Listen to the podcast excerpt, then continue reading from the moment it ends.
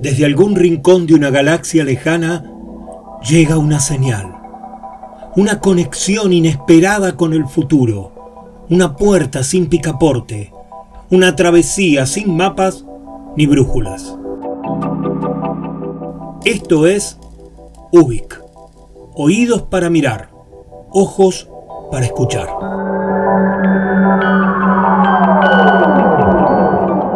Soy Luis María Palacios y estamos en Ubik, un programa de radio donde nos dejamos llevar por los laberintos con la convicción de estar creando nuestra propia salida.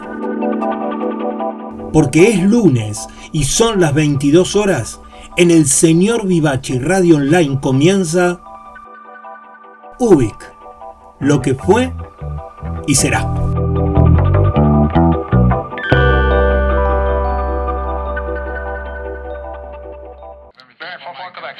Departure is approved and on its way. for three uh, at your convenience. Airport 5, okay. 3 Romeo Delta, taxi in a position and hold behind the pickup. It's going north.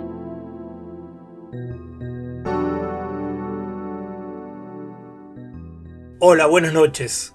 La nave de Ubik está pronta a partir. Adelante, pónganse cómodos. Gracias, muchas gracias por estar acá y ser parte de esta travesía radial. Ya despegamos.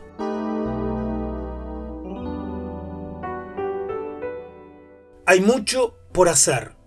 Y en el programa, desde sus inicios, lo proclamamos casi como una consigna. El planeta cambió, ya cambió, ya no es el mismo. Ahora nos toca a nosotros encarar la transformación.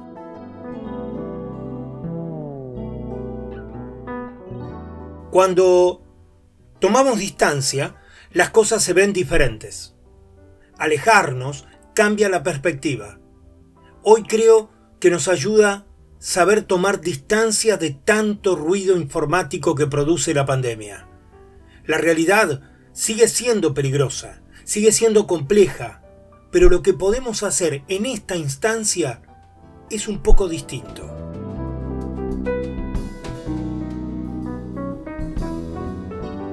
Obviamente que ninguno de nosotros, de manera solitaria, va a terminar con el virus. Aunque cada uno de nosotros, haciendo lo imprescindible, estamos sumando para poder combatirlo. Ya sé que es muy fácil decirlo y muy complicado lograrlo. Pululan las negaciones, las resistencias y las soluciones facilistas. Y también, en medio de todo, se acrecientan las necesidades, las urgencias y hasta las carencias en lo esencial. En ese punto estamos. Pero en medio de todo esto, estamos vos y yo, nuestras familias, nuestros amigos, nuestros mundos cercanos. Como decimos habitualmente en el programa, ahí es donde sí podemos actuar, ahí es donde podemos transformar.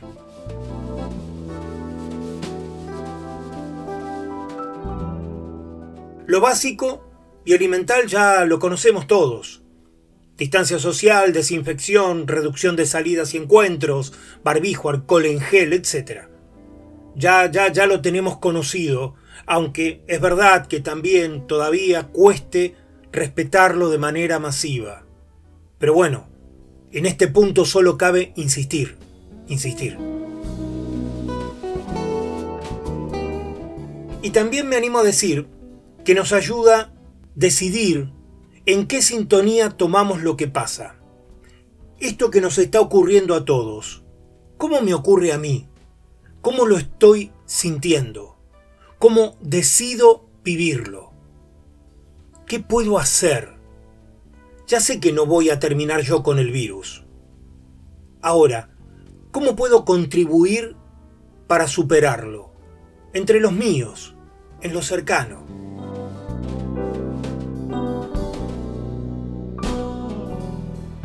En el programa anterior hablamos de los pensamientos y cómo nuestra mente le da forma a nuestros hábitos y conductas.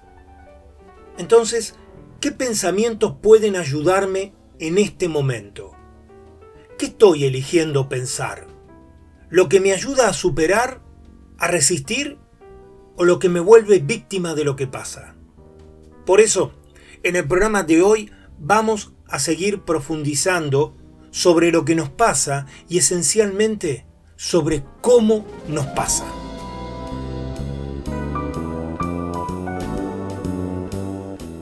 Además, vienen como tripulación visitante unos invitados de lujo. Olga Orozco, con su apasionada poética, invade las interferencias. Eber Huart llega para desbordar la bitácora y en el manifiesto hablamos de un tipo que se vestía con un frac militar, sombrero a lo Napoleón, para proclamar a los cuatro vientos la cuerda locura del mundo.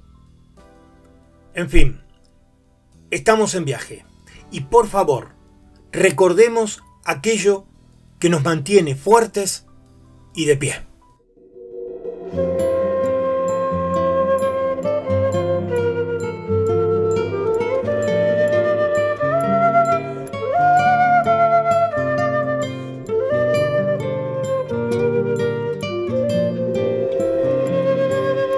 Si pienso en algo para decir, si pienso en alguien por quien vivir, si casi nada se tiene en pie y este segundo ya se nos fue, si en la mirada dura un fulgor, atravesando tanto dolor, yo canto versos de mi sentir y los condeno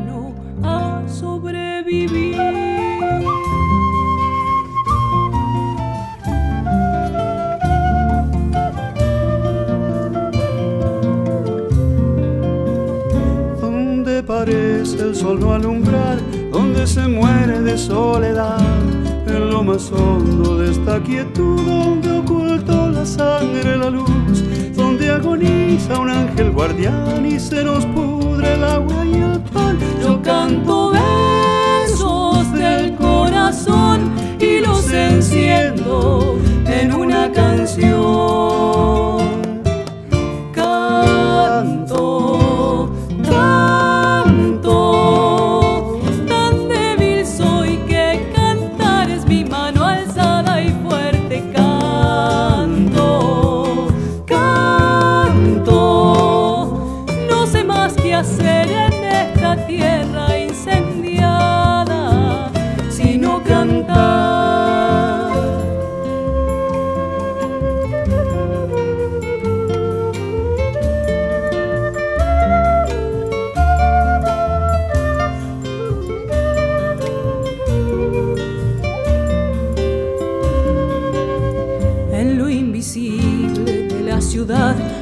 Se ocultan odio y verdad, donde las bocas de un nene gris corren sonámbulas tras de mí. La infortunada noche que un Dios arrepentido nos olvidó, yo canto versos de furia y fe para que me ayuden a estar de pie.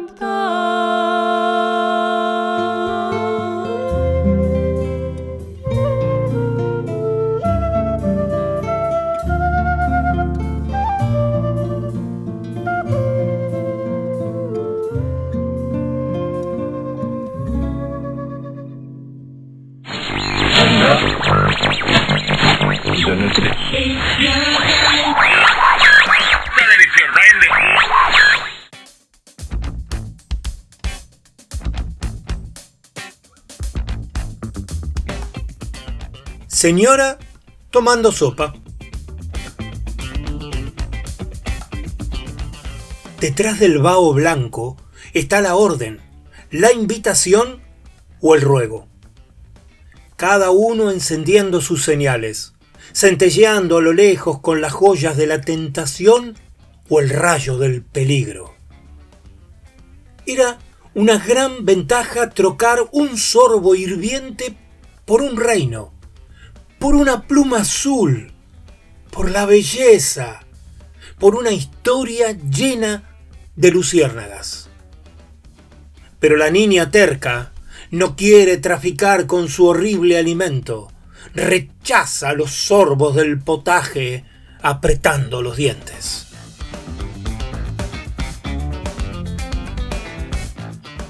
Desde el fondo del plato asciende en remolinos oscuros la condena. Se quedará sin fiesta, sin amor, sin abrigo y sola en lo más negro de algún bosque invernal, donde aullan los lobos y donde no es posible encontrar la salida.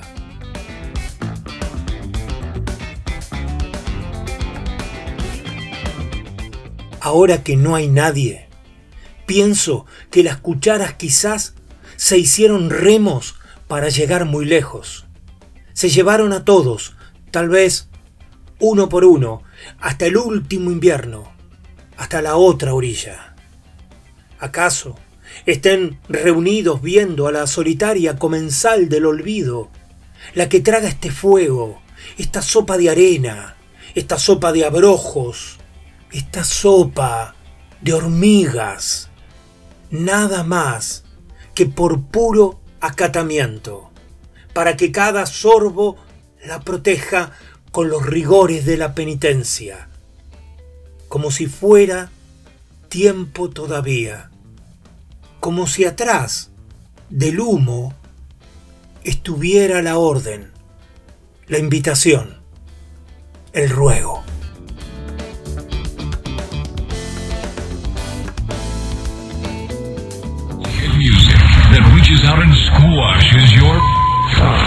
Just found it.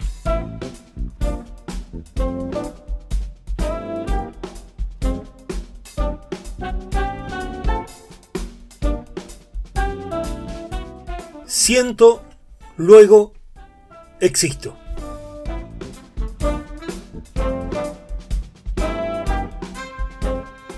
Discutimos cuando debatimos. Debatimos cuando discutimos.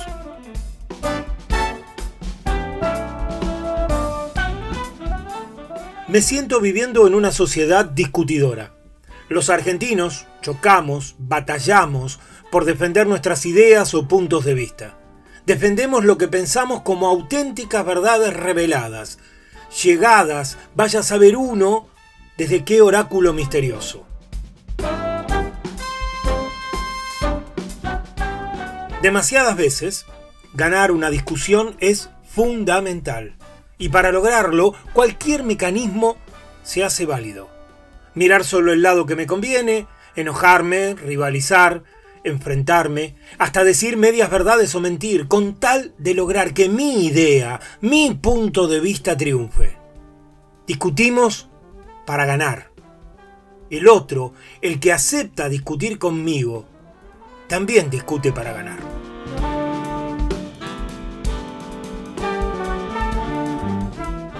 En muchos casos las discusiones no tienen que ver con situaciones o hechos en los que estemos implicados de manera directa. Por el contrario, tendemos a enfadarnos por temas polémicos sobre los que podríamos intercambiar puntos de vista hasta hablando con tranquilidad. Necesitamos, en demasiadas situaciones, discutir para defender, supuestamente, nuestras ideas o para proteger una causa. Con esta mecánica venimos desde hace muchos años escalando conflictos, desacuerdos, enfrentamientos y lo que es peor aún, construyendo una mentalidad de pelea.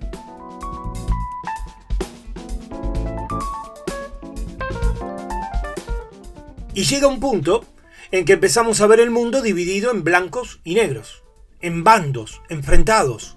Cualquier posibilidad alternativa de solución se vuelve casi imposible o hasta es despreciada, porque lo esencial, lo fundamental, es ganar. Convengamos que en su versión más extrema, la discusión es una excelente herramienta. Cuando, cuando queremos romper de manera definitiva un vínculo, cuando queremos cortar para siempre una relación o distanciarnos sin retorno de personas o de grupos, discutir es estupendo.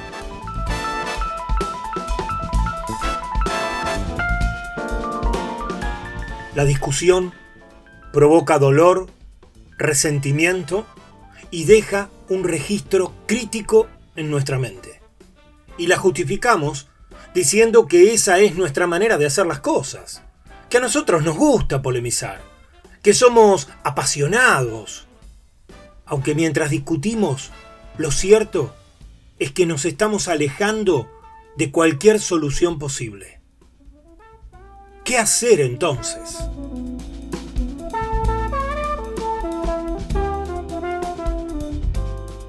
Necesitamos articular mecanismos de debate que sirvan para encontrar terceras alternativas, nuevas posiciones, otras resoluciones, novedosas, una manera diferente de arreglar las cosas. Vivimos en el mundo más diverso y disruptivo que jamás haya transitado la historia de la humanidad. Estamos ante el problema más complejo de los últimos 100 años y la humanidad vive un cambio de época plagada de innovaciones. Los postulados e ideas más arraigadas están siendo puestas en cuestionamiento y debatidas. ¿Vale la pena seguir discutiendo? ¿No será tiempo de pensar los vínculos y las soluciones desde otro lugar que sea más superador?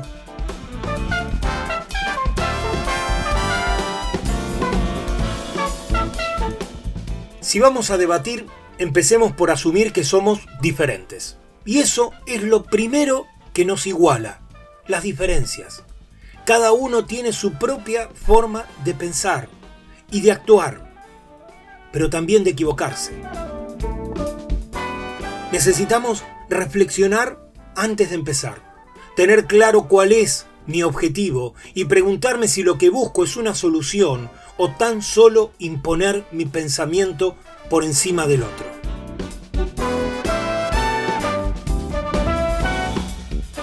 Hay que elegir el momento y el lugar donde debatir, cuando sea bueno para mí y también para el otro, y siempre que sea posible, hacerlo cara a cara, donde también debaten los gestos, las expresiones corporales.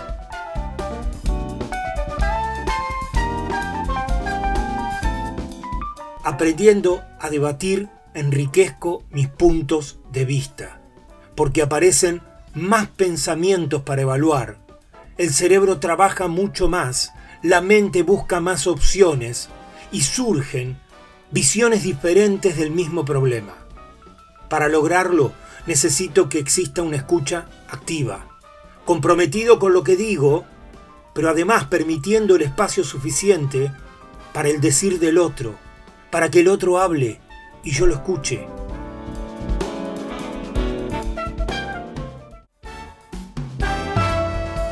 Los prejuicios de valor, el etiquetado de ideas, los resentimientos, juegan en contra de cualquier debate que pretenda ser constructivo.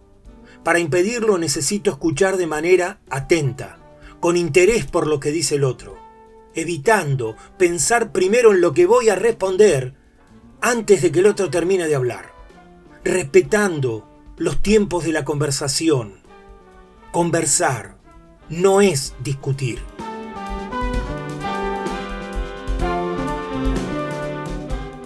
Para debatir necesito ser asertivo, focalizarme en el tema que se está conversando, evitar las agresiones, las referencias inútiles del pasado, el resentimiento.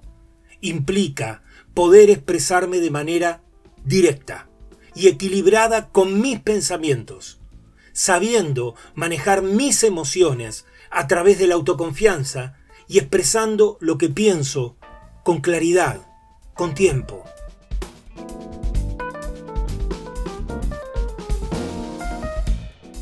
Para debatir, tengo que tener en claro que el fin último debe ser encontrar una solución conjunta, un acuerdo que nos incluya a todos, sabiendo incluso que esto puede llevarme más de una conversación para lograrlo.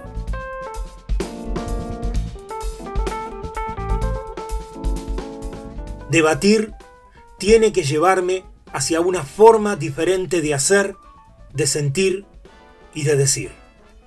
Debatir es conversar, no es discutir.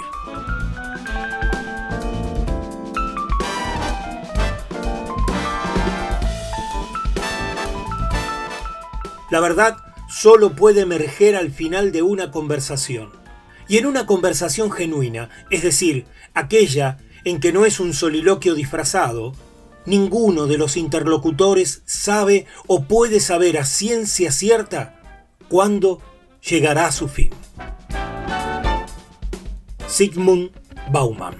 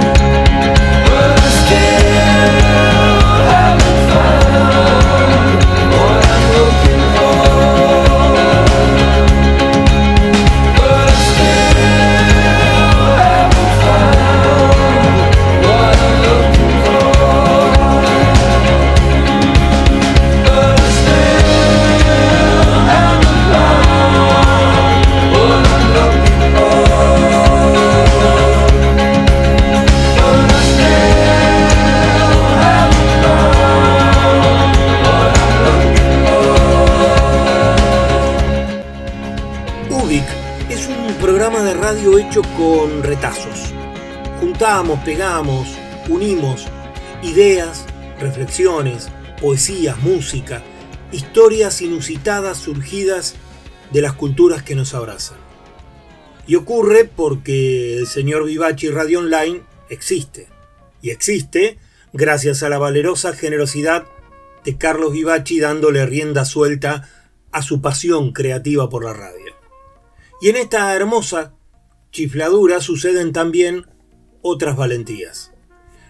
Mañana martes a las 22 horas voy a escuchar Amigos y Yetro con la conducción de Esteban Jauregui. Y después me quedo hasta las 22 cuando llega Marcelo Marengo y realiza Querido Diario. El miércoles, cuando dan las 20 horas, empieza Nuevos Aires con la conducción de Edith Di Blasio. Y rato después, a las 22 horas, llega El Señor Vivachi, el programa insignia de la radio de la mano de Carlos Vivachi. Para los jueves a las 22 me reservo porque viene Mariano Bertaccini, el comandante, con su B y B, baterías y vinos.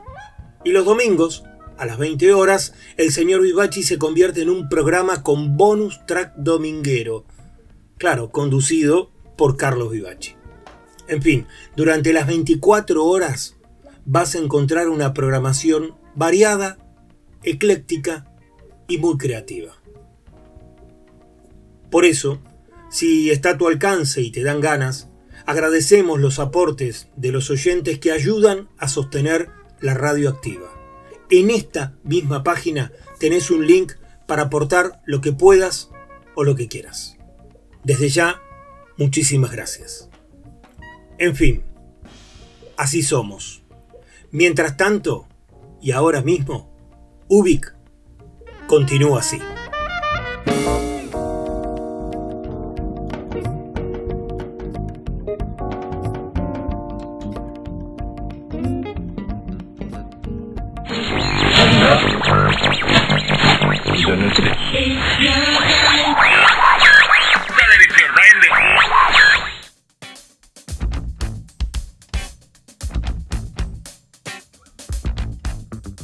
Ella está sumergida en su ventana, contemplando las brasas del anochecer, posible, todavía.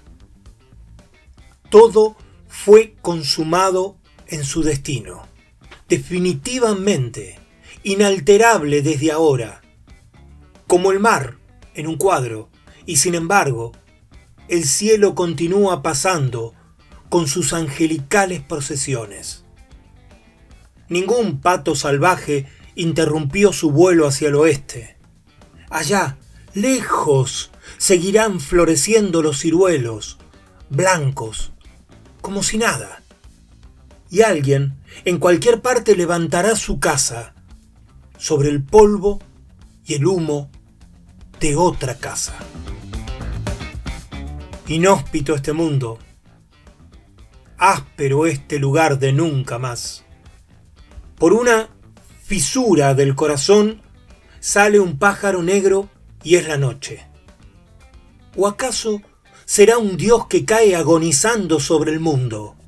Pero nadie lo ha visto, nadie sabe. Ni el que se va creyendo que de los lazos rotos nacen preciosas alas. Los instantáneos nudos del azar, la inmortal aventura, aunque cada pisada clausure con su sello todos los paraísos prometidos. Ella oyó en cada paso la condena. Y ahora ya no es más que una remota, inmóvil mujer en su ventana. La simple arquitectura de la sombra aislada en su piel, como si alguna vez una frontera, un muro, un silencio, un adiós hubieran sido el verdadero límite, el abismo final entre una mujer y un hombre.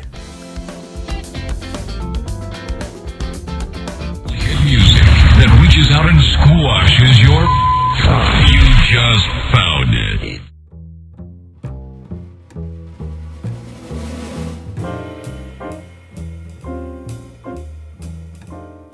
Yo empecé ese año la facultad de filosofía, pero todavía vivía en Moreno y cada vez más con el pensamiento en Buenos Aires, la facultad y lo que leía. Me parece que había leído algo de Husserl y eso de epoché fenomenológica y había entendido, a mi manera, el concepto de poner entre paréntesis. Yo había inventado un término, desfulanizar.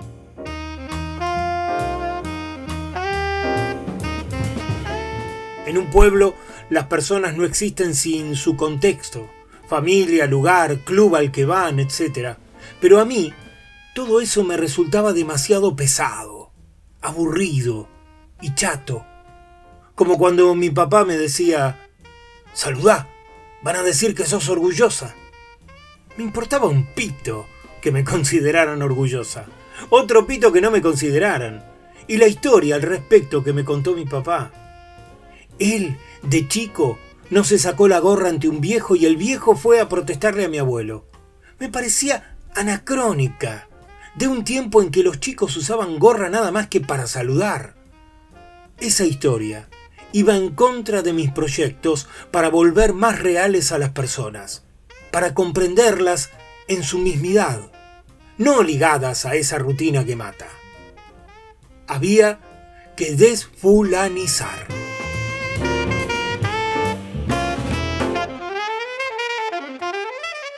Por ejemplo, en el almacén de la esquina todos eran almaceneros, la pareja joven y la mayor. Todos atendían rotativamente, pero todos también tenían aspectos de estar debilitados por el almacén. Hasta los nenes, pálidos, como desangrados. El hombre joven era buen mozo, pero llevaba un saco gris que vendría a ser como un uniforme inventado por él. El viejo era tuerto y no se sabía a dónde miraba. La mujer joven tenía el pelo ralo y débil, como si periódicamente tomara raticida y se fuera debilitando. Yo no quería verlos como esclavos almaceneros, quería desfulanizarlos, verlos en su mismidad.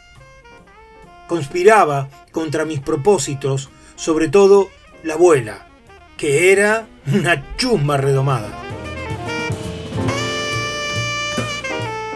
Vistos como destinos, me resultaban insufribles, como si el almacén les chupara la sangre, y como se me imponía el destino de ellos, no podía verlos como entelequia o quintesencia.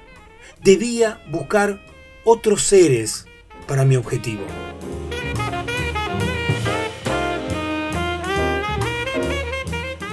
Entonces salía a caminar a la hora de la siesta.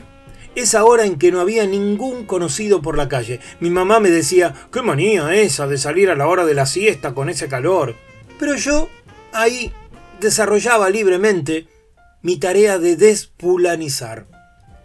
Por ejemplo, iba a la plaza a mirar al negro Félix, que ya venía desfulanizado. No se le conocía familia, ni casa, ni trabajo. Y yo pensaba en el enorme misterio que encerraba, siempre parado en la plaza, firme, al sol, libre de toda atadura.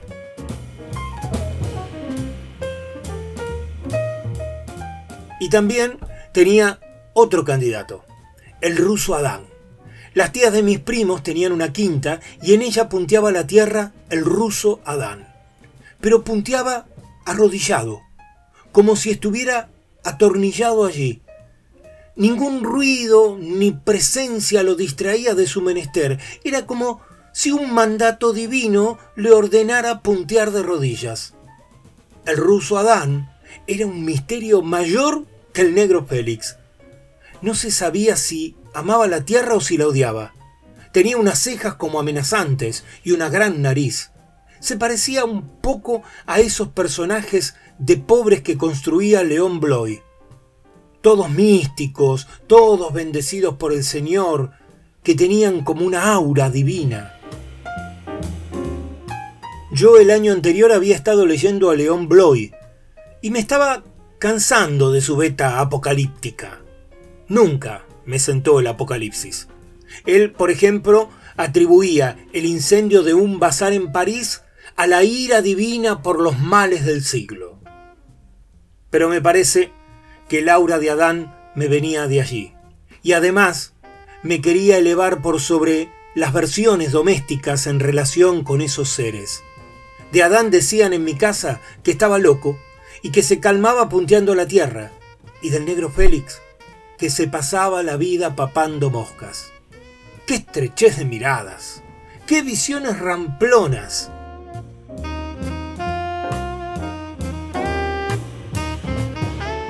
Así que cuando bailé con Guillermo Eliachart, que me gustaba un poco por su pelo cepillado y su aire de flaquito feucho pero simpático, lo tuve que desfulanizar, porque su papá había sido amigo del mío, porque tenía un apellido vasco como el mío, y porque su papá era empleado de banco como el mío.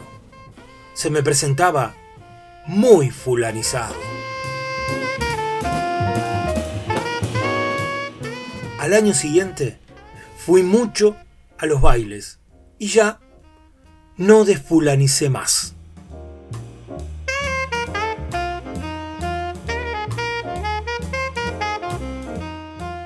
Desfulanizar de Eve Huart.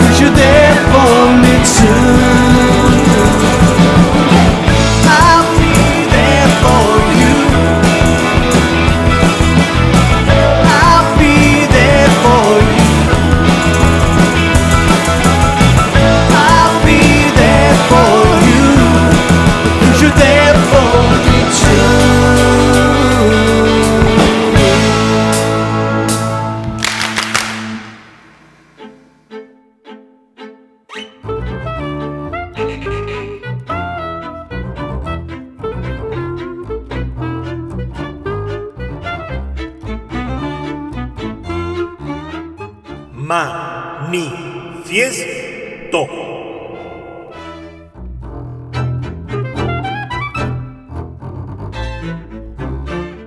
La boca es mi taller, mi refugio y mi modelo. Todo lo que hice y todo lo que conseguí es un premio a la fidelidad. En mi vida y en mi arte permanecí siempre fiel a mi gente, a mi puerto y a mi barrio.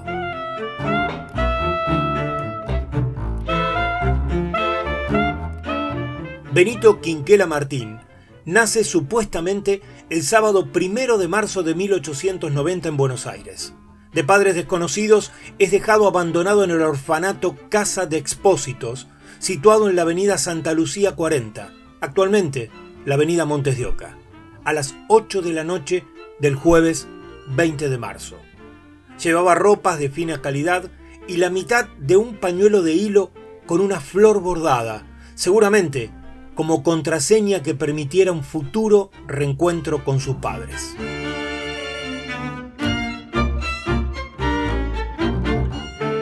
Con siete años y ocho meses de edad, es adoptado por un matrimonio de clase humilde que elige entre varios niños a uno con aspecto más débil, orejas en pantalla, silencioso y obediente.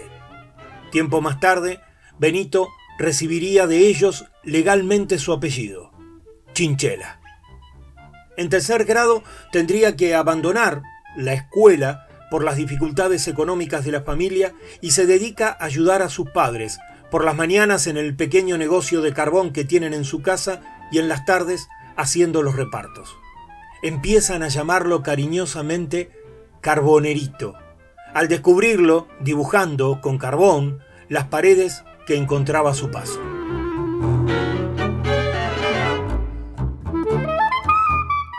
A los 14 años empieza a trabajar descargando bolsas en el puerto de la Boca y colabora en la propaganda distribuyendo volantes y manifiestos para la campaña electoral del doctor Alfredo Palacios, candidato a diputado del Partido Socialista por la Boca.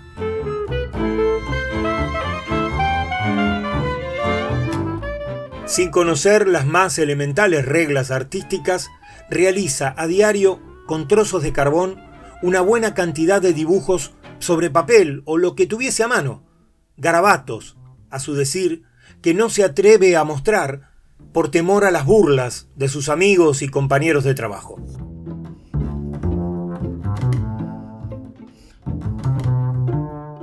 Entre marzo y abril de 1910, con 20 años de edad, exhibe por primera vez en la exposición artística local organizada por la Sociedad Ligure de Mutuo Socorro. Dos años después contrae tuberculosis y viaja por recomendación médica a Córdoba, a la casa del tío paterno Juan Chinchela, que vive en San Javier. Ahí comienza a pintar al aire libre los paisajes serranos. A su regreso, seis meses después, decide vivir de la pintura.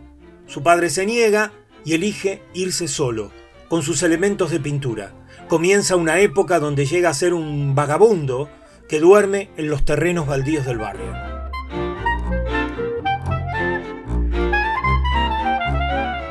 En 1915 se une a la cofradía llamada El Cráter, donde se vincula con numerosos artistas enrolados en el arte de denuncia o arte social. Ahí conoce a Agustín Cafarena, gracias a quien empieza a dictar en las noches el curso posescolar de dibujo ornamental industrial, que tiene muchísimo éxito entre los obreros de la boca. Ahí tenía 25 años. Al año siguiente se publica una nota periodística sobre su obra en la muy reconocida revista Fray Mocho. El título fue El Carbonero, un artista extraordinario. La repercusión de esta nota le posibilita vender sus primeros dos cuadros. Benito Chinchela Martín en ese momento comienza a tomar notoriedad y empieza a exponer en salones reconocidos. Realiza así la primera exposición de pinturas acompañada con música en vivo, ejecutada por su íntimo amigo Juan de Dios Filiberto. Poco tiempo después, por su propia decisión, decide cambiar su apellido y comienza a llamarse Benito Quinquela Martín.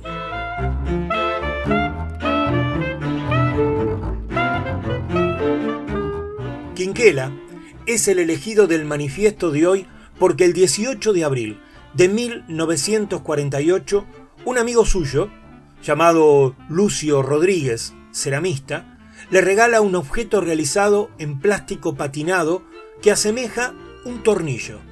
Quinquela ata el tornillo con una cuerda de red y formando un collar se lo cuelga de su cuello y funda entonces la hermandad Orden del Tornillo que le falta. Quinquela se designa a sí mismo como gran maestre y es quien define los estatutos diciendo. Todo el mundo puede ser candidato. No todos pueden merecer ser declarados locos honoris causa. Se reserva el collar de la Orden del Tornillo para los que tengan la monomanía del bien y la belleza. Y para ceñirlo, hay que tener por lo menos un poco de Francisco de Asís y un mucho de Quijote.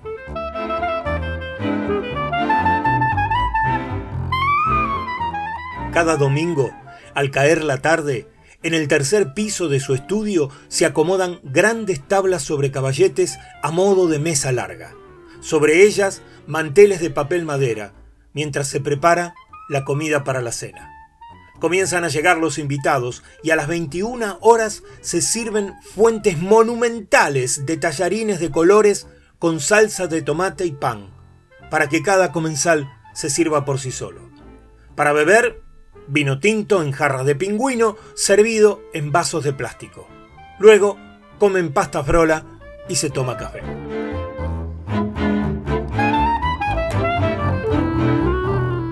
A las 21.45 toma la palabra Quinquela vestido con un frac naval, con tornillos como botones y sus condecoraciones, según su decir, ganadas en mil batallas contra el hastío. Comienza la ceremonia. Quinquela llama al premiado y le coloca su condecoración. Un collar de soga con un gran tornillo que cuelga de su cuello y otro tornillo pequeño que lo ajusta en la solapa de su saco. Mientras le dice, Luciendo mi uniforme de gran maestre, con abundancia de jalones y orlado de simbólicos tornillos, entrego a los nuevos miembros de la orden el diploma que los acredita como tales y coloco con aparente solemnidad la preciada condecoración consistente en un tornillo dorado que pende de un cordón de color. Entonces gira al candidato dándole varias vueltas y lo deja de espaldas le pega en la nuca con su bastón mientras le dice, Ya estás atornillado, pero no te lo ajustes demasiado, que es conveniente llevarlo flojo para poder seguir creando. Y les aclara que el tornillo no los va a volver cuerdos, sino que los va a preservar contra la pérdida de la locura luminosa por la cual han sido elegidos. A las 22.30 horas se sacan las mesas y el lugar se convierte en un auditorio donde famosos músicos interpretan obras en el piano que había comprado Quinquela por recomendación de Arturo Toscanini y que él mismo pintó con tonos pasteles y dibujos con motivos de barcos. Tangos, folclore y algunos recitados componen el improvisado concierto que culmina a las 23.30 cuando el gran maestre Quinquela despide a los invitados. El primero en recibir la orden fue el poeta Fermín Estrella Gutiérrez y el último, Alberto Mosquera Montaña, en 1974. Y entre los 308 atornillados oficiales se encuentran Alberto Ginastera, Fortunato La Cámara, Antonio Porcia, Miguel Carlos Vistorica, Francisco Canaro, Charles Chaplin, Cecilio Madanes, Tita Merelo, Lola Membrives, Mariano Mores, Conrado Nale Roslo, Alberto J. Armando, León Benarós, Julia Piluski Farni, Milagros de la Vega y Raúl Soldi, entre otros. El premio, de acuerdo a instrucciones precisas de Quinquela, deja de entregarse con su fallecimiento.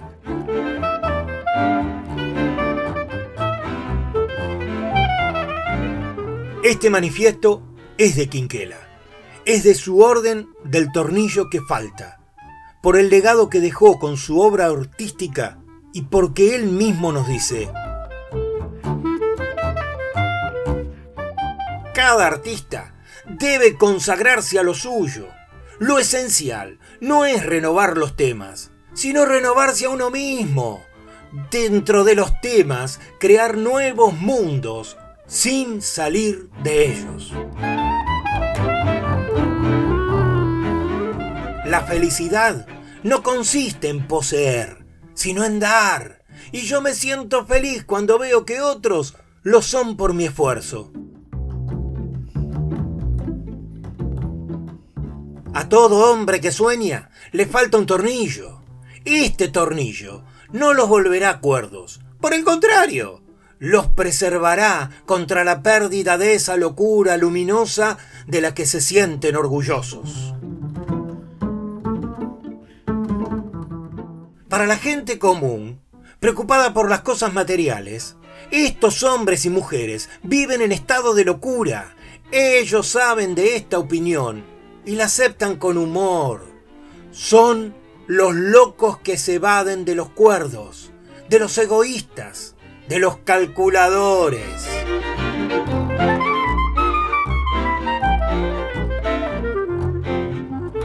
Es inútil pedirlo ni hacer méritos. No es loco quien quiere, sino quien puede.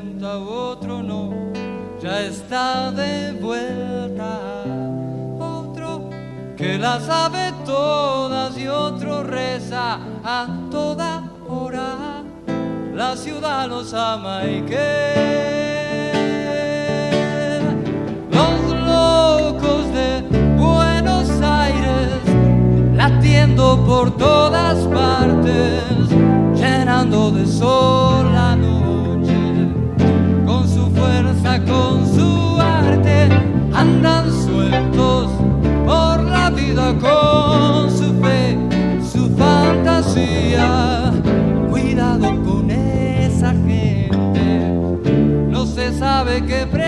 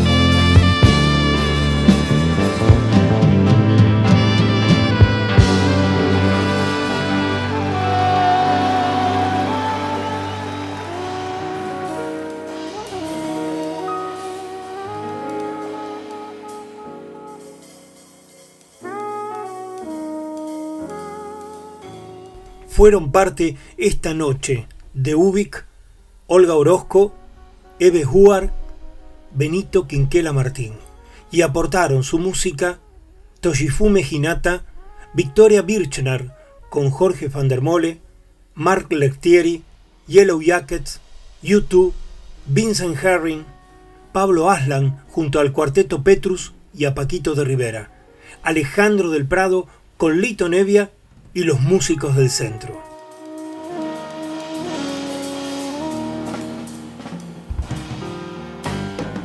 En estos tiempos complejos, sigamos cuidándonos y cuidando a los nuestros.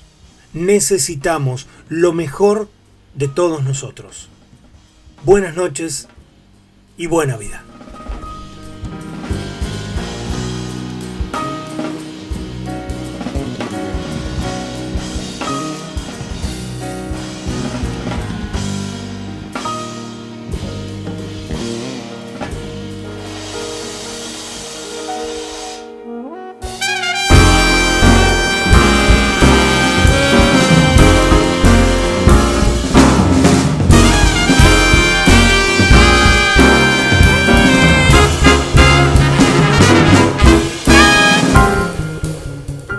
Llaman Ubik, pero Ubik no es mi nombre. Yo soy, yo seré siempre.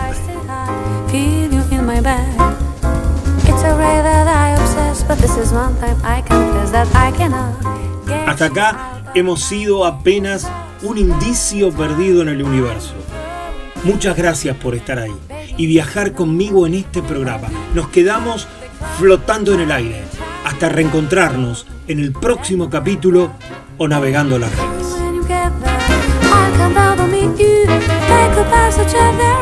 Y no te olvides, estás invitado a sumarte a cada programa de este oasis radial llamado El Señor Vivachi Radio Online.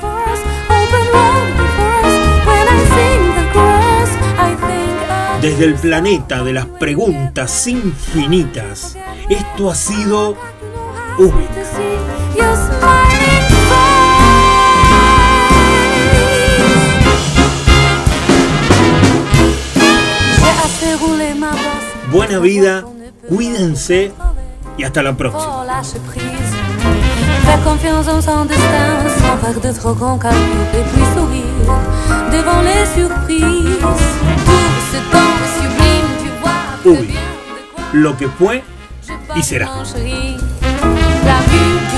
leur avançait doucement, puis s'est envolée.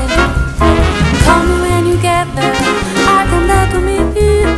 Take a bus together on a one-way ticket. Come when you get there, if you wanna make it, there's a train to take it to.